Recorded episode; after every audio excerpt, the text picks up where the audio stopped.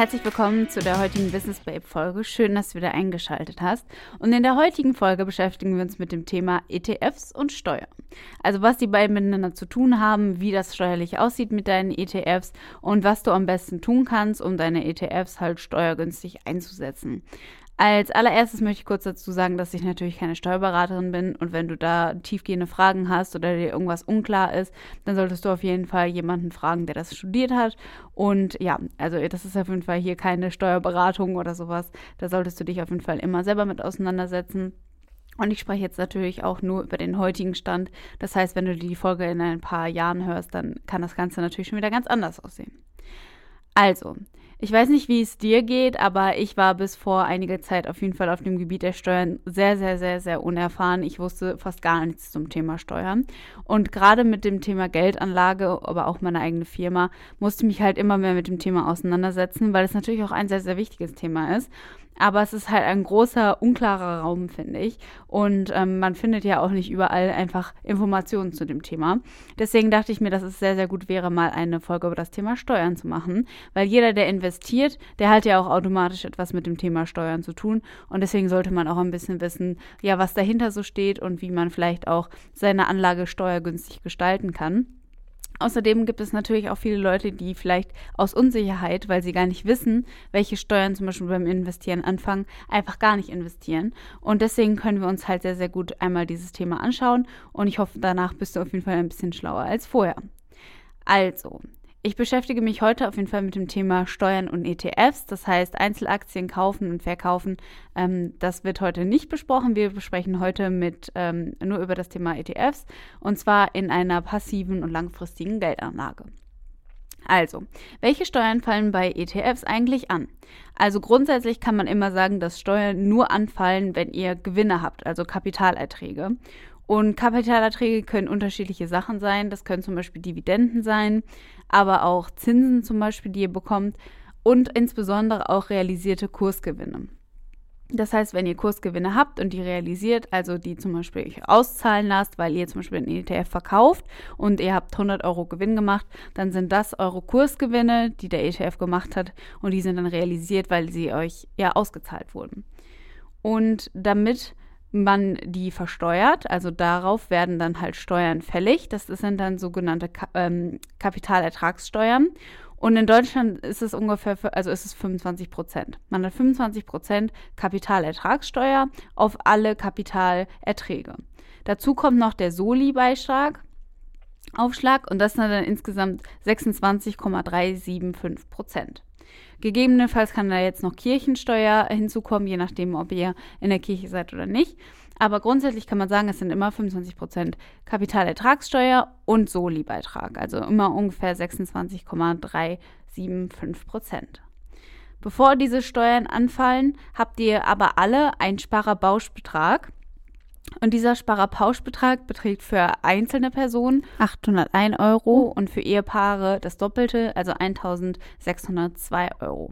Und dieser Sparerpauschbetrag, da habe ich auch schon mal in einer früheren Folge drüber geredet, das ist einfach eine Freisteuergrenze. Also ihr könnt, wenn ihr eine einzelne Person seid jetzt als Beispiel, bis zu 108 Euro steuerfrei an Kapitalerträgen erwirtschaften. Das heißt, wenn ihr zum Beispiel in einem Jahr 600 Euro an Dividenden bekommt, dann sind diese 600 Euro komplett steuerfrei, dann müsst ihr keine Steuern draufzahlen. Und wenn ihr jetzt zum Beispiel verheiratet seid, dann habt ihr mit eurem Ehepartner zusammen 1602 Euro. Alles darüber ist dann halt erst steuerpflichtig. Das heißt, wenn ihr diesen Sparerpauschbetrag habt und den auch jedes Jahr einsetzt, also der fällt jedes einzelne Jahr an, ihr könnt jedes Jahr diese 801 Euro Jahr an Freibetrag haben, dann äh, könnt ihr bis zu dieser Grenze halt steuerfrei Kapitalerträge realisieren.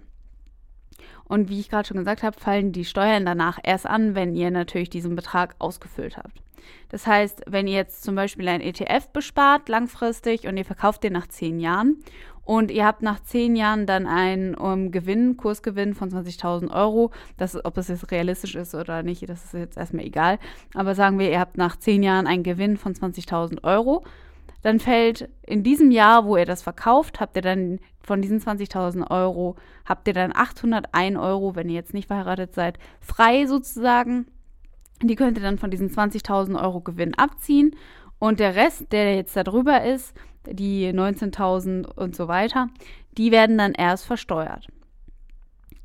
Genau, das heißt, ihr habt jedes Jahr diesen Sparerpauschbetrag, den ihr einlösen könnt, bevor ihr überhaupt irgendwas versteuern müsst. Um diese 801 Euro steuerfrei zu bekommen, ist es aber sehr, sehr wichtig, dass ihr einen Freistellungsauftrag bei eurem Broker einrichtet. Und das ist ein Fehler, den ich am Anfang auch nicht gemacht habe bei der Geldanlage. Deswegen ist mir das super wichtig, dass ich das einmal sage.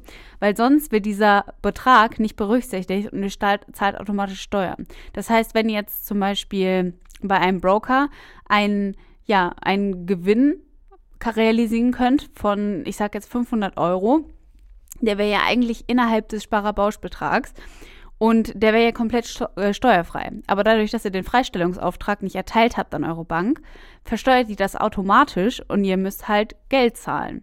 Ihr könnt euch das Geld später mit einer zusätzlichen Steuererklärung dann nochmal wiederholen, aber das ist halt ein unnötiger Aufwand. Das kostet Zeit, das kostet vielleicht auch Geld, wenn ihr das von einem Steuerberater machen lasst. Das heißt, ihr müsst diesen Freistellungsauftrag einfach nur bei eurem Broker einrichten. Auf fast jeder Website könnt ihr das unter Einstellungen machen. Und dann realisiert ihr halt die Gewinne steuerfrei bis zu den 801 Euro. Wenn ihr jetzt euer Depot bei verschiedenen Banken habt, dann könnt ihr diese 801 Euro auf verschiedene Banken aufteilen, je nachdem, wo welche Depots sind, wie groß die einzelnen Posten sind. Dann könnt ihr zum Beispiel sagen, ihr habt zwei Depots bei zwei verschiedenen Brokern und in dem einen Depot habt ihr zum Beispiel viel, viel mehr Geld als in dem anderen. Dann könnt ihr natürlich zum Beispiel auch 700 Euro ähm, Sparerpauschbetrag auf das eine Konto und den Rest auf das andere Konto, ähm, je nachdem, wie viel ihr da in den einzelnen Positionen habt und wie viel denn auch braucht. Das heißt, es muss sehr, sehr, sehr, sehr klar gemacht werden, dass am Anfang auf jeden Fall der, ähm, der Freibetrag eingerichtet wird der Freistellungsauftrag an euren Broker erteilt wird. Das könnt ihr, wie gesagt, ganz einfach in den Einstellungen machen. Ähm, das müsstet ihr auf jeden Fall in jedem Broker finden. Bei mir findet man das auf jeden Fall auch unter den äh, Einstellungen. Und dann zahlt ihr halt bis 801 Euro Kapitalerträge nicht versteuert. Das ist auf jeden Fall sehr, sehr wichtig. Das habe ich am Anfang auch nicht gewusst. Deswegen ist mir das super wichtig, dass man das sagt. Das heißt, diese 801 Euro, von denen ich gerade geredet habe, ähm, die sind sogenannte Quellsteuern, also die Kapitalertragssteuer ist eine Quellsteuer.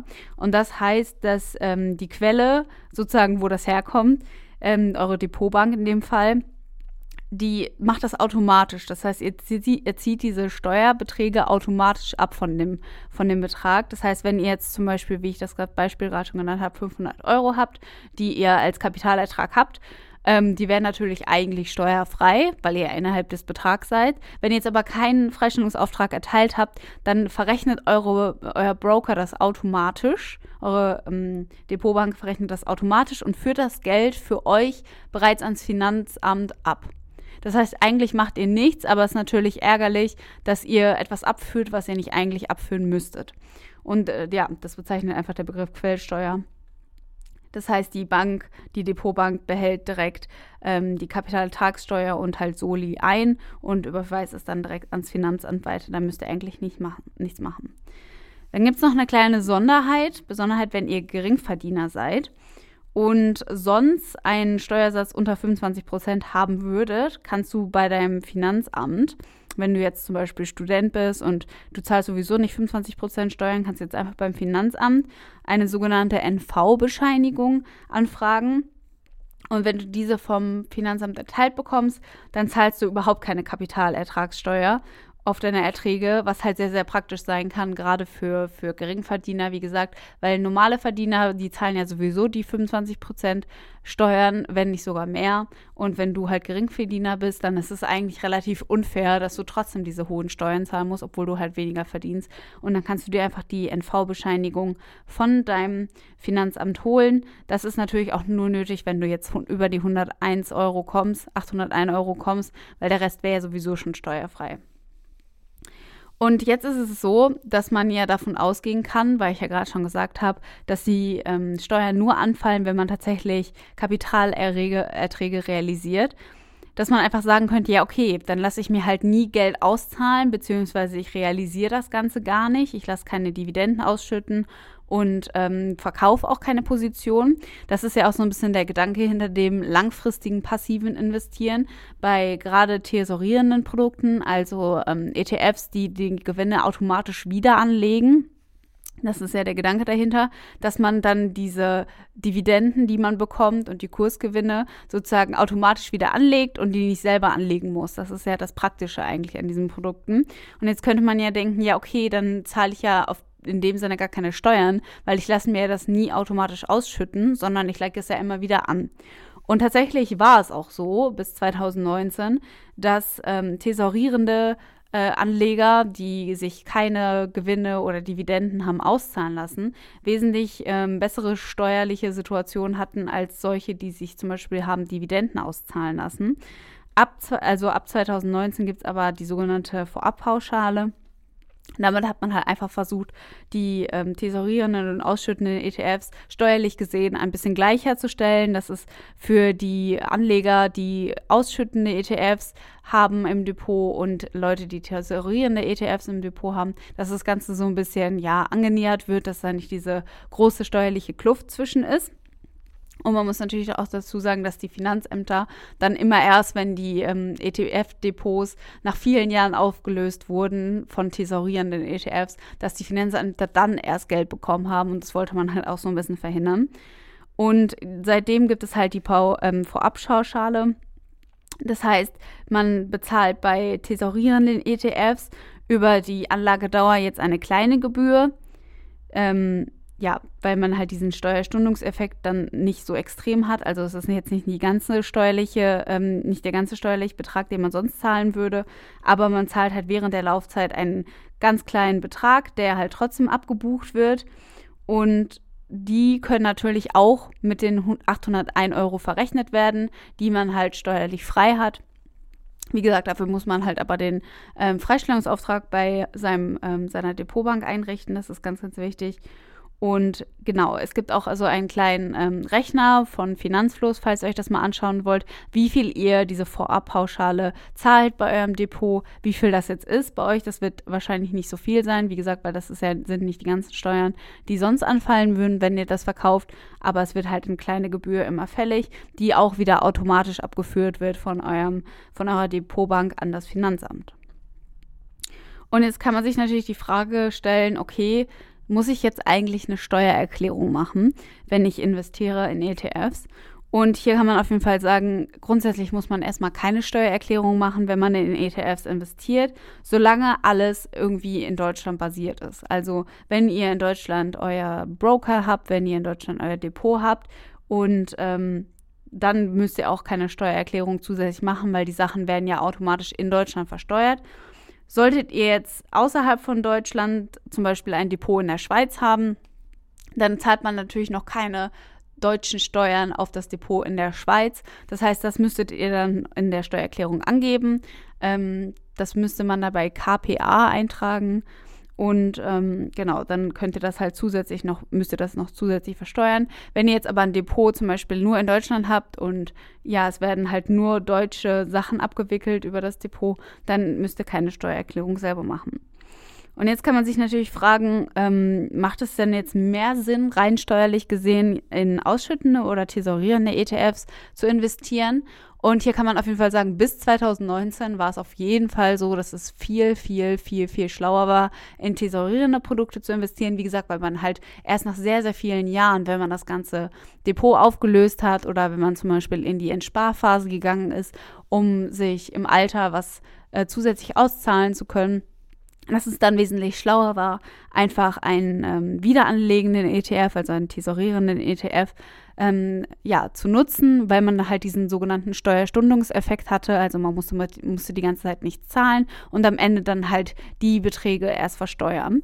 Seit 2019 haben wir aber halt diese Vorabpauschale und deswegen wäre es eigentlich sinnvoll, dass wenn man einen relativ geringen Betrag hat, also wenn man jedes Jahr nicht mehr als 25.000 Euro investiert, ähm, dann tatsächlich sogar in einen ausschüttenden ETF zu investieren. Dadurch, dass halt man diesen 801 Euro Steuerfreibetrag ähm, ausnutzen kann und die Gewinne werden dann natürlich versteuert, aber er nur bis zu der Grenze von 801 Euro. Das heißt, wenn man über 25.000 Euro investiert im Jahr, dann wäre es tatsächlich schlau, einen tesorierenden ähm, ETF zu nehmen, da wir halt hier einen noch ganz kleinen Steuerstundungseffekt haben. Wie gesagt, weil man ja nicht von Anfang an dieselben äh, Steuern zahlt, ähm, als wenn man jetzt ausschüttende Produkte hat, hat, sondern immer nur diesen etwas kleineren Betrag, diese Vorabpauschale, die man bezahlt und nicht den ganzen Betrag.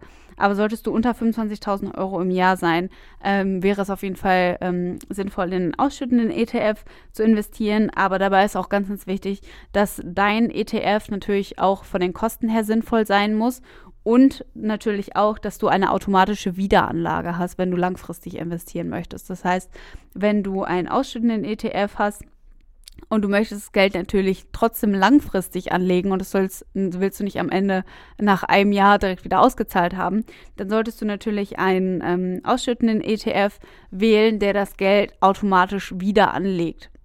Das ist ein kleiner Unterschied zum tesorierenden ETF, ähm, wo du das eigentlich nicht ausgeschüttet bekommst in dem Sinne, sondern das automatisch wieder angelegt wird, aber über einen anderen über, eine andere, über eine andere Funktion als beim ausschüttenden ETF, der das Ausgeschüttete wieder anlegt, sozusagen. Genau, und das war es auch schon zum Thema Steuern. So kompliziert ist das Ganze nicht. Also noch einmal zusammengefasst, jeder hat Anleger, hat, wenn er Single ist, sozusagen, wenn er nicht verheiratet ist, einen äh, Sparerpauschbetrag von 801 Euro im Jahr, zu dem du halt komplett steuerfrei deine Kapitalerträge realisieren kannst.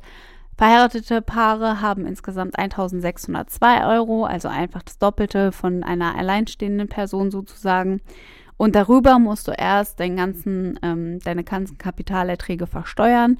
Das kannst du natürlich auch auf verschiedene Depots aufteilen. Das ist komplett frei. Du musst aber auf jeden Fall einen Freistellungsauftrag bei deinem Depot einrichten, beziehungsweise du musst einfach nur den Freistellungsauftrag erteilen. Und alles über diesen 801 Euro wird dann mit Kapitalertragssteuer, das sind 25 Prozent, plus Soli, das sind dann insgesamt 26,375 Prozent ähm, versteuert. Und dann kommt gegebenenfalls noch Kirchensteuer dazu. Und das war's auch schon zum Thema Steuern. So kompliziert ist das Ganze wirklich nicht. Ich hoffe, dir hat es ein bisschen weitergeholfen und du rechnest auf jeden Fall deinen Freistellungsauftrag ein, wenn du das noch nicht gemacht hast, weil das super wichtig ist. Und dann wünsche ich dir auf jeden Fall noch einen wunder wundervollen Tag und vielen Dank, dass du die Podcast-Folge bis hierhin gehört hast. Und wir sehen uns in der nächsten Podcast-Folge wieder. Tschüss!